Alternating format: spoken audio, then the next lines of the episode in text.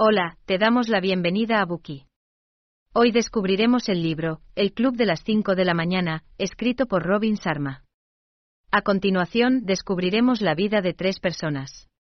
El primero de ellos es un empresario frustrado, que estuvo al borde de la quiebra, hasta el punto de intentar suicidarse. El segundo es un artista que se esforzaba por encontrar formas de potenciar su creatividad y mejorar sus habilidades para crear obras de arte notables que dejaran una impresión duradera en el público. Los dos asistieron a una conferencia de crecimiento personal impartida por un legendario gurú de los negocios, el hechicero, donde conocieron a un multimillonario que se disfrazó de pobre y compartió su historia de éxito con ambos. El multimillonario se llamaba Stone Riley. El hombre invitó al empresario y al artista a su casa de la playa en Mauricio, para enseñarles las claves de una rutina matutina de alto nivel, la cual era su fórmula para alcanzar el éxito. El único requisito era que se reunieran a las 5 de la mañana del día siguiente. A la mañana siguiente un Rolls Royce con chofer los recogió, y los llevó a un hangar que alojaba un elegante jet privado de color marfil, con el logotipo 5AC. ¿Qué significaba? Eran las iniciales de The 5 de la Madrugada Club. A continuación, partieron hacia Mauricio. Durante los días posteriores, el multimillonario les explicó que levantarse a las 5 de la mañana era la forma en que había aprendido a escapar de la mediocridad para alcanzar la grandeza. Gracias a las enseñanzas del multimillonario, los dos estudiantes adquirieron una nueva perspectiva de vida, así como la capacidad de transformarlo todo para mejor. El autor de este libro, Robin Sharma, presenta la información mediante una historia ficticia, descubriendo la vida de tres personajes que buscan el éxito personal y profesional. Dicho enfoque narrativo nos permite involucrarnos con el libro de una forma más cercana y memorable, mientras descubrimos las luchas y los triunfos de estos personajes. Entonces, ¿por qué no acompañarlos en su aventura? Analizaremos el contenido principal del libro en las siguientes tres partes. En la primera parte, hablaremos de los cuatro imperios interiores, es decir, la mente, el corazón, el cuerpo y el alma. En la segunda parte, analizaremos la fórmula 20 diagonal 20 diagonal 20, la cual puede utilizarse para aprovechar las primeras horas del día. En la tercera parte, hablaremos de la importancia del sueño y del ritual previo al mismo, el cual puede ayudarnos a dormir mejor. Primera parte. Los cuatro imperios interiores. ¿Alguna vez has escuchado la historia de los 300 espartanos? Hace mucho tiempo, en la antigua ciudad de Esparta, vivía un gran guerrero llamado Leónidas. Era conocido en todo el país por su valentía y destreza militar, y había librado muchas batallas. Un día, mientras se preparaba para una batalla inminente, les aconsejó a sus tropas algo que pasaría a la historia, hay que sudar más en el entrenamiento para sangrar menos en la guerra. A medida que se avecinaba la batalla, Leónidas y sus tropas pusieron en práctica dicho consejo. Entrenaron más duro que nunca y durante más tiempo, perfeccionando sus habilidades y preparando sus mentes y cuerpos para los desafíos que los aguardaban. Cuando por fin llegó la batalla, estaban preparados. Salieron victoriosos gracias a su excelente preparación. No hay duda de que el triunfo recae en aquellos que más se preparan. Independientemente de si se trata de un guerrero espartano, que se impone por la fuerza bruta o de cualquier otra profesión, para destacar en un campo concreto como los negocios, el arte, el ajedrez, el diseño, la mecánica o la gestión, hay que invertir mucho tiempo en practicar y perfeccionar los conocimientos. Según el prestigioso psicólogo Anders Ericsson, miembro de la Universidad Estatal de Florida, quien realizó una investigación pionera sobre el tema, un artista necesita un mínimo de 2 horas y 44 minutos de entrenamiento diario durante 10 años para dominar la habilidad que ha elegido. Esto demuestra la importancia de la dedicación y la constancia a la hora de alcanzar la excelencia en cualquier área de interés. ¿Cuál es el mejor momento del día para prepararse?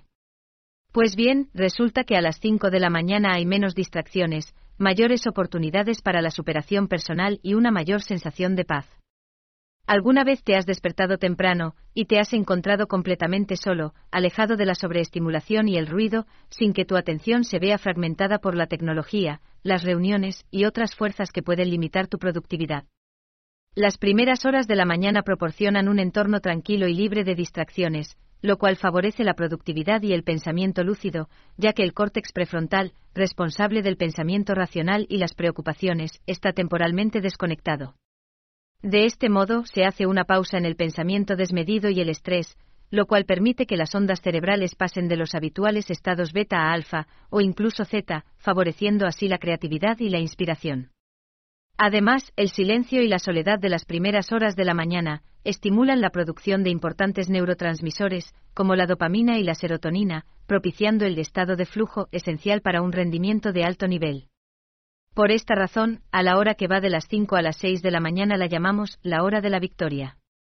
Entonces, durante dicha hora de la victoria, ¿qué podemos hacer para prepararnos para el éxito? Debemos enfocarnos en los cuatro imperios interiores.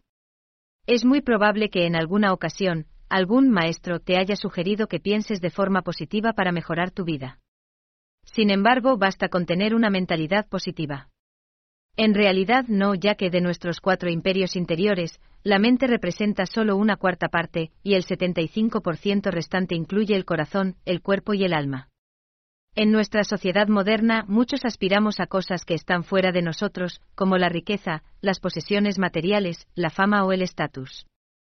Esto implica que dirigimos nuestra atención y nuestros esfuerzos a cosas externas a nosotros, en lugar de cultivar nuestro equilibrio interior y nuestro bienestar. Y eso puede desembocar en una desconexión de nuestro verdadero yo, haciendo que prioricemos los logros externos a expensas de nuestro propio desarrollo personal y nuestra felicidad.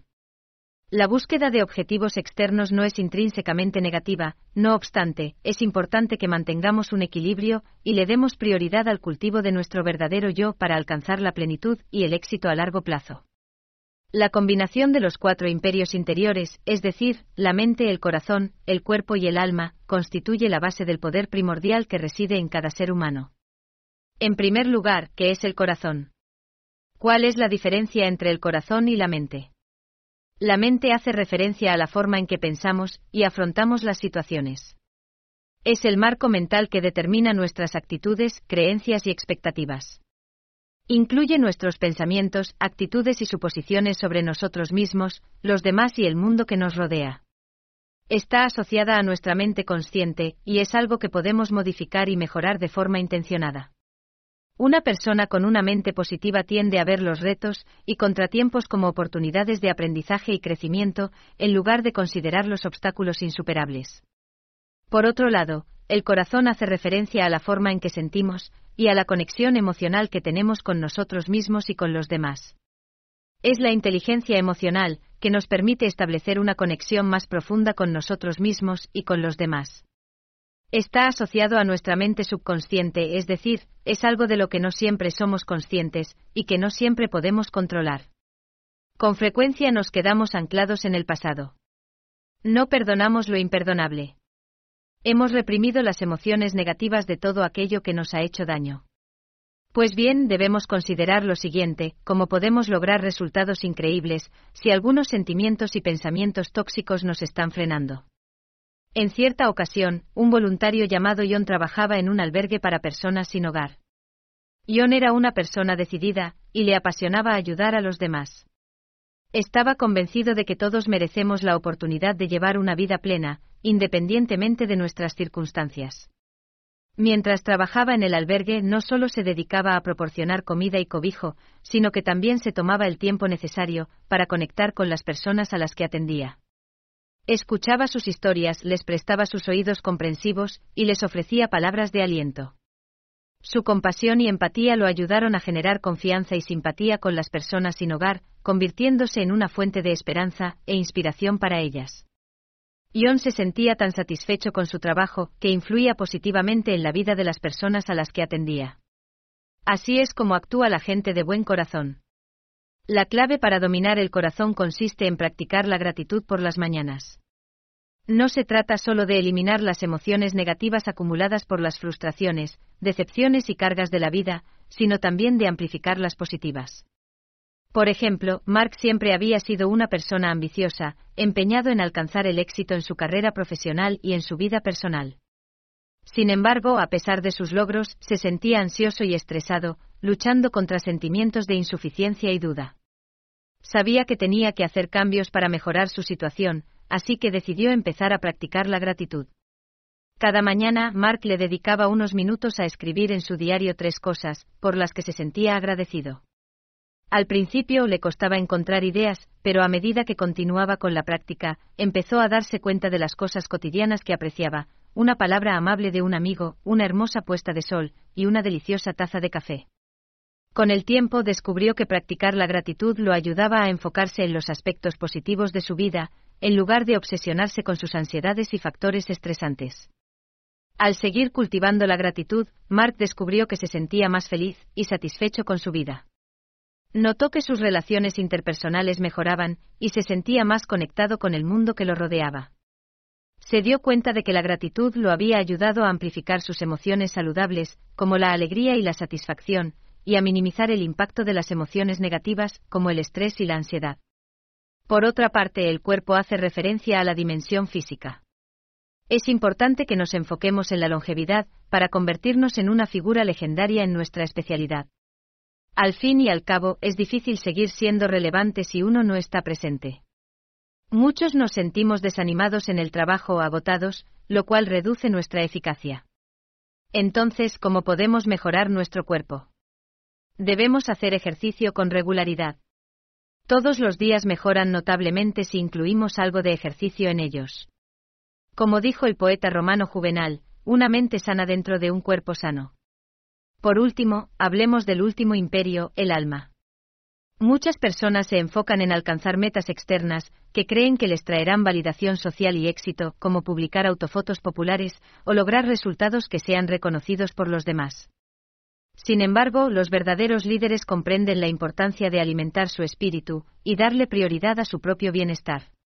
Por lo tanto, es imprescindible que mantengamos conversaciones frecuentes con nuestra alma. Para tener conversaciones con nuestra alma y elevarla, podemos realizar una maravillosa meditación sobre cómo deseamos comportarnos durante el día que se avecina. Oprah Winfrey es una reconocida magnate de los medios de comunicación y filántropa, que ha alcanzado un gran éxito en su carrera. Sin embargo, también ha hablado abiertamente de la importancia del bienestar espiritual y emocional en su vida. Winfrey ha mencionado que practica la meditación a diario, lo cual la ayuda a controlar el estrés, y a mantener la concentración en medio de su apretada agenda. También ha hablado de la importancia de la gratitud y el pensamiento positivo, ya que la ayudan a impulsar su éxito y su sentido del propósito. Con su ejemplo, Winfrey ha demostrado que incluso las personas más exitosas pueden beneficiarse de priorizar su bienestar espiritual, y que hacerlo puede ayudarlas a mejorar su crecimiento personal y profesional. En conclusión, los cuatro imperios interiores conforman nuestro mundo interior. Si les dedicamos una hora cada mañana a prácticas que fortalezcan y nutran estos imperios, podremos desbloquear una fuente asombrosa de fuerza interior y vitalidad. En la siguiente sección, analizaremos un método específico para aprovechar la hora de la victoria. Gracias por escuchar. Compruebe el enlace de abajo para desbloquear el contenido completo.